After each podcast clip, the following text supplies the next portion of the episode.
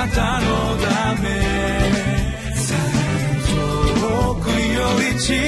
く。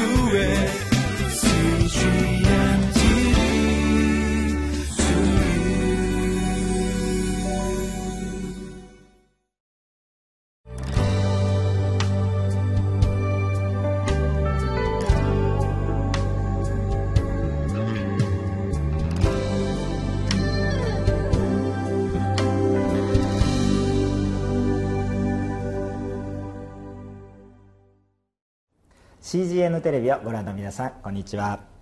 9月の28日月曜日、えー、今日の QT の御言葉を分かち合っていきたいと思います。タイトルは「遅いように見えても御言葉は必ず成就します」えー、聖書の箇所はエゼキエル書12章の17節から28節までです。さあ今日のこのところはですね、え、本当に、神様が御言葉を与えてくださっています、え、しかもこの御言葉はですね、私たちにいつも語りかけてくださってるんですけど時々私たちの心は本当なのかなというふうにですね疑ってしまうことがあります、これに対して神様は本当ですよと言ってくださっています。さあ私たちはこのことに対してどのように受け取っていくでしょうか。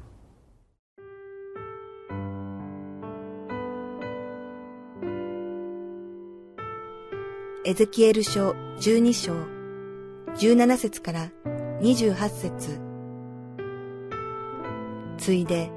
私に次のような主の言葉があった。人の子よ、震えながらあなたのパンを食べ、おののきながらこわごわあなたの水を飲め。この地の人々に言え、神である主はイスラエルの地のエルサレムの住民についてこう仰せられる。彼らは自分たちのパンをこわごわ食べ、自分たちの水を怯えながら飲むようになる。その地がそこに住むすべての者の暴虐のために痩せ衰えるからである。人の住んでいた町々が廃墟となり、その地が荒れ果てるその時、あなた方は私が主であることを知ろう。さらに私に次のような主の言葉があった。人の子よ。あなたがイスラエルの地について、日は伸ばされ、すべての幻は消え失せると言っているあのことわざは、どういうことなのか。それゆえ、神である主は、こう仰せられると言え。私はあのことわざをやめさせる。それで彼らはイスラエルではもう繰り返してそれを言わなくなる。かえってその日は近づき、すべての幻は実現すると彼らに告げよう。もう虚しい幻も、へつらいの占いも、ことごとくイスラエルの家からなくなるからだ。それは主である私が語り、私が語ったことを実現し、決して伸ばさないからだ。反逆の家よ。あなたが生きているうちに、私は言ったことを成就する。神である主の蜜げ。さらに、私に次のような主の言葉があった。人の子よ、今、イスラエルの家は言っている。彼が見ている幻は、ずっと後のことについてであり、遥か遠い将来について予言しているのだ。それゆえ、彼らに言え、神である主はこう仰せられる。私が言ったことは、すべてもう伸びることはなく、必ず成就する。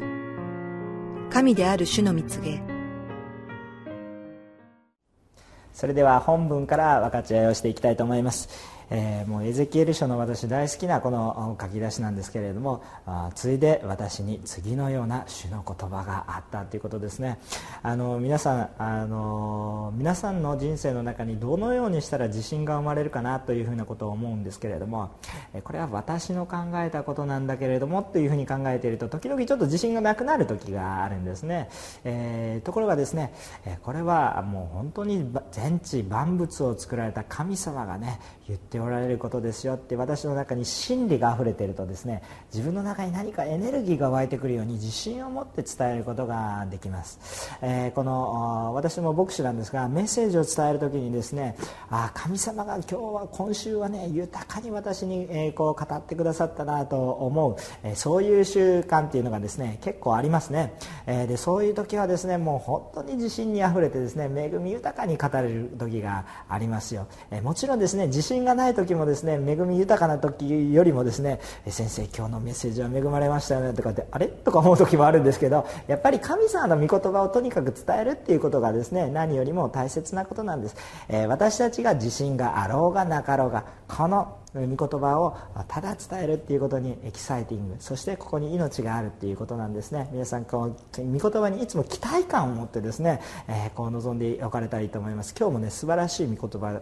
になると思いますよ。期待を持っていますか？さあ実際中身の方に入っていきたいと思いますが、えー、いつもこの神様はエゼキエルに対して人の子よというふうに呼ばれながらこの話を進めていきます、えー、18節にも人の子よというふうに始めて、えまあいろんなパンを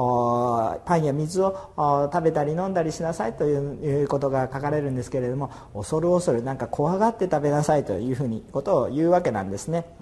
19節20節もですね、えー、まあどういうことかっていうとそれはですね、まあ、いずれあなたたちは支配されるようなものになる。国は滅びますよ。そういうようなことがですね、えー、こう語られるわけなんですね、えー、何かいつもですね、え先週のこの昨日ですね、まあ、昨日の歌手になりますけれども、え神様はねエゼキエルを何か愛されていてですね、えまあ、えちょっとありてえなこの世俗的な言葉で言うと愛されるあまりねいじられますね。こういうふうにいじってくるんですよ。最初何かあ象徴的な出来事をですね、えー、させるんですね、えー、それはあ民たちがあこれは何だろうというふうに気づくためにそのようにするんですけれども、えー、その後にですね、まあ、この21節以下にですね、まあ、解説の言葉をですね神様エゼキエルに、え投げかけていくということをするんですね、えなぜそういうふうにこわごわあパンを食べ水を飲むのかということはあこのこれからあ本当に自分たちはパンンを食べる自由にパンを食べる自由に水を飲むそういう自由も失われてですね恐ろしいところを歩むんだということをですね示唆しているわけなんですね、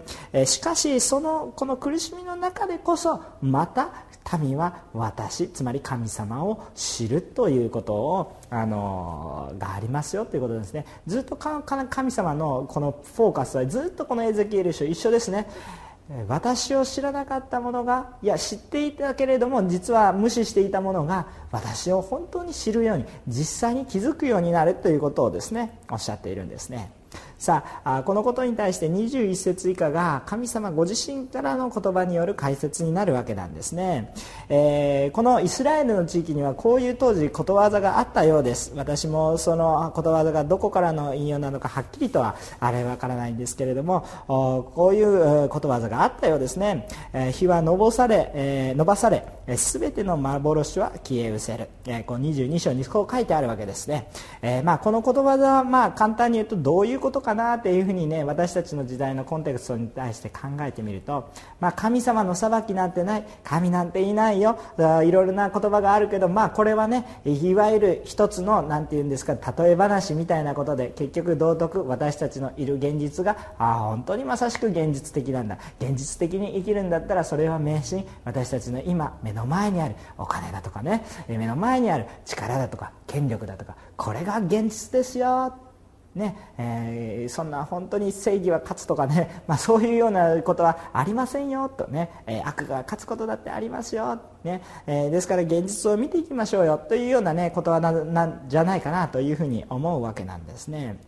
しかしですね23節こういうふうに、え主は仰せられるわけですよ、えそういうものはですね、えもうこのやめさせると神様は言ってるわけです、え一節だけ読みますけどもかえってそうではなそういうものではなくてかえってその日は近づき全ての幻は実現するとこういうふうに神様はおっしゃっているわけなんですね。つまり神様が私たちに与えられた予言または本当にこの警告っていうものはその通りなりますよっていうこと。むしろその日は近づいてきていますよ。分かっていますか？ということをですねはっきり言う。それは必ず来ますということですね。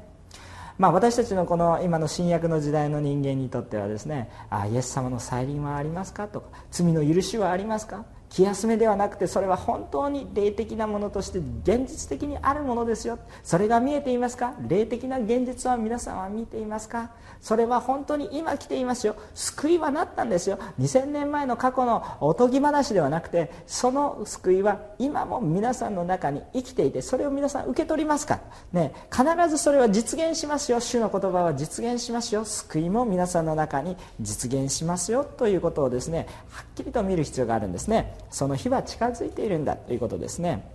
さあ私たちはどういうふうにすれば主の日を近くに感じることができるんだろうかなということを考えるんです。主の日を近くに感じることができれば私たちはすべきことが見えるというわけです逆に言うとですね、えー、じゃあどういうふうにしたらいいかって皆さん非常にね分かりやすい例え例えというか現実があるんですけれどもその確かに世の終わりというその裁きの日はすぐ来るかいつ来るかよく分かりませんけど必ず来る裁きの時皆さん個人レベルではは死ぬ時にその裁きというものがあるんではないかなというふうに思います。これは非常にリアルなことですね。皆さんが生きるか死ぬか、ね、その生死に関わる時もしくは死期が迫ったと自分が感じる時どうしても私たちは考えてしまう。死んだら私はどうなるか。大きな問題ですね。このことにイエス様は明確に答えを出しています、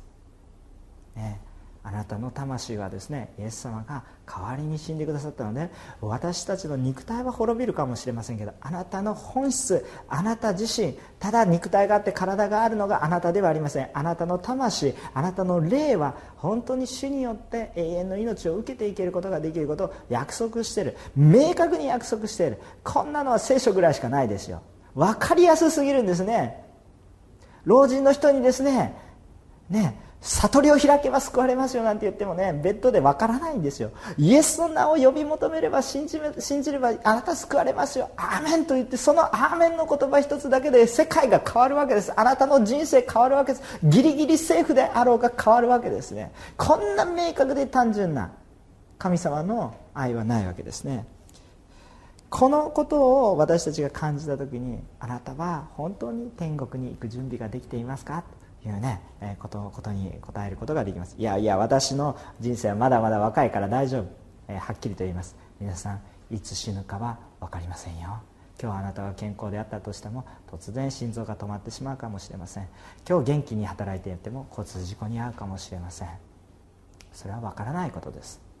ですから本当に主の日は近づいているんだということを感じてください。しかしさらに26節から28節こういうことを書いてあります。えーね。えー、神様はですねこれから先のこと将来のことについて予言しているんだよということを考えています、え、しかし28節それはでも必ず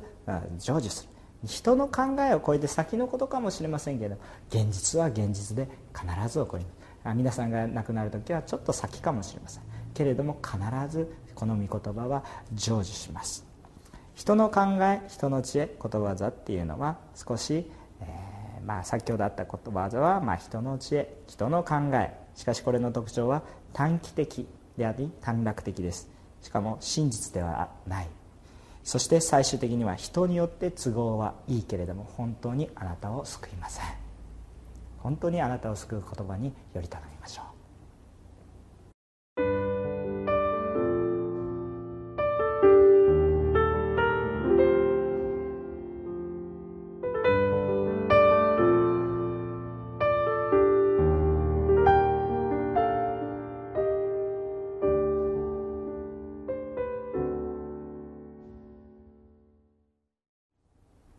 最後このところにテロップが流れたと思います。あなたにとって神様はリアルな存在ですか？現実的ですか？神様はあなたの人生に来ておられます。あなたは神様を毎日毎日の生活の中でおとぎ話とか例え話とか教訓だとか考えるのではなくリアルな存在。生きている存在。あなたの命を生かしている存在。としてビシビシと近くに主の日を近くに主の存在を近くに感じていますか？もしそのことが分かって今生かされているということが分かるならばあなた今日何をしたらいいか分からない、え決断に迷う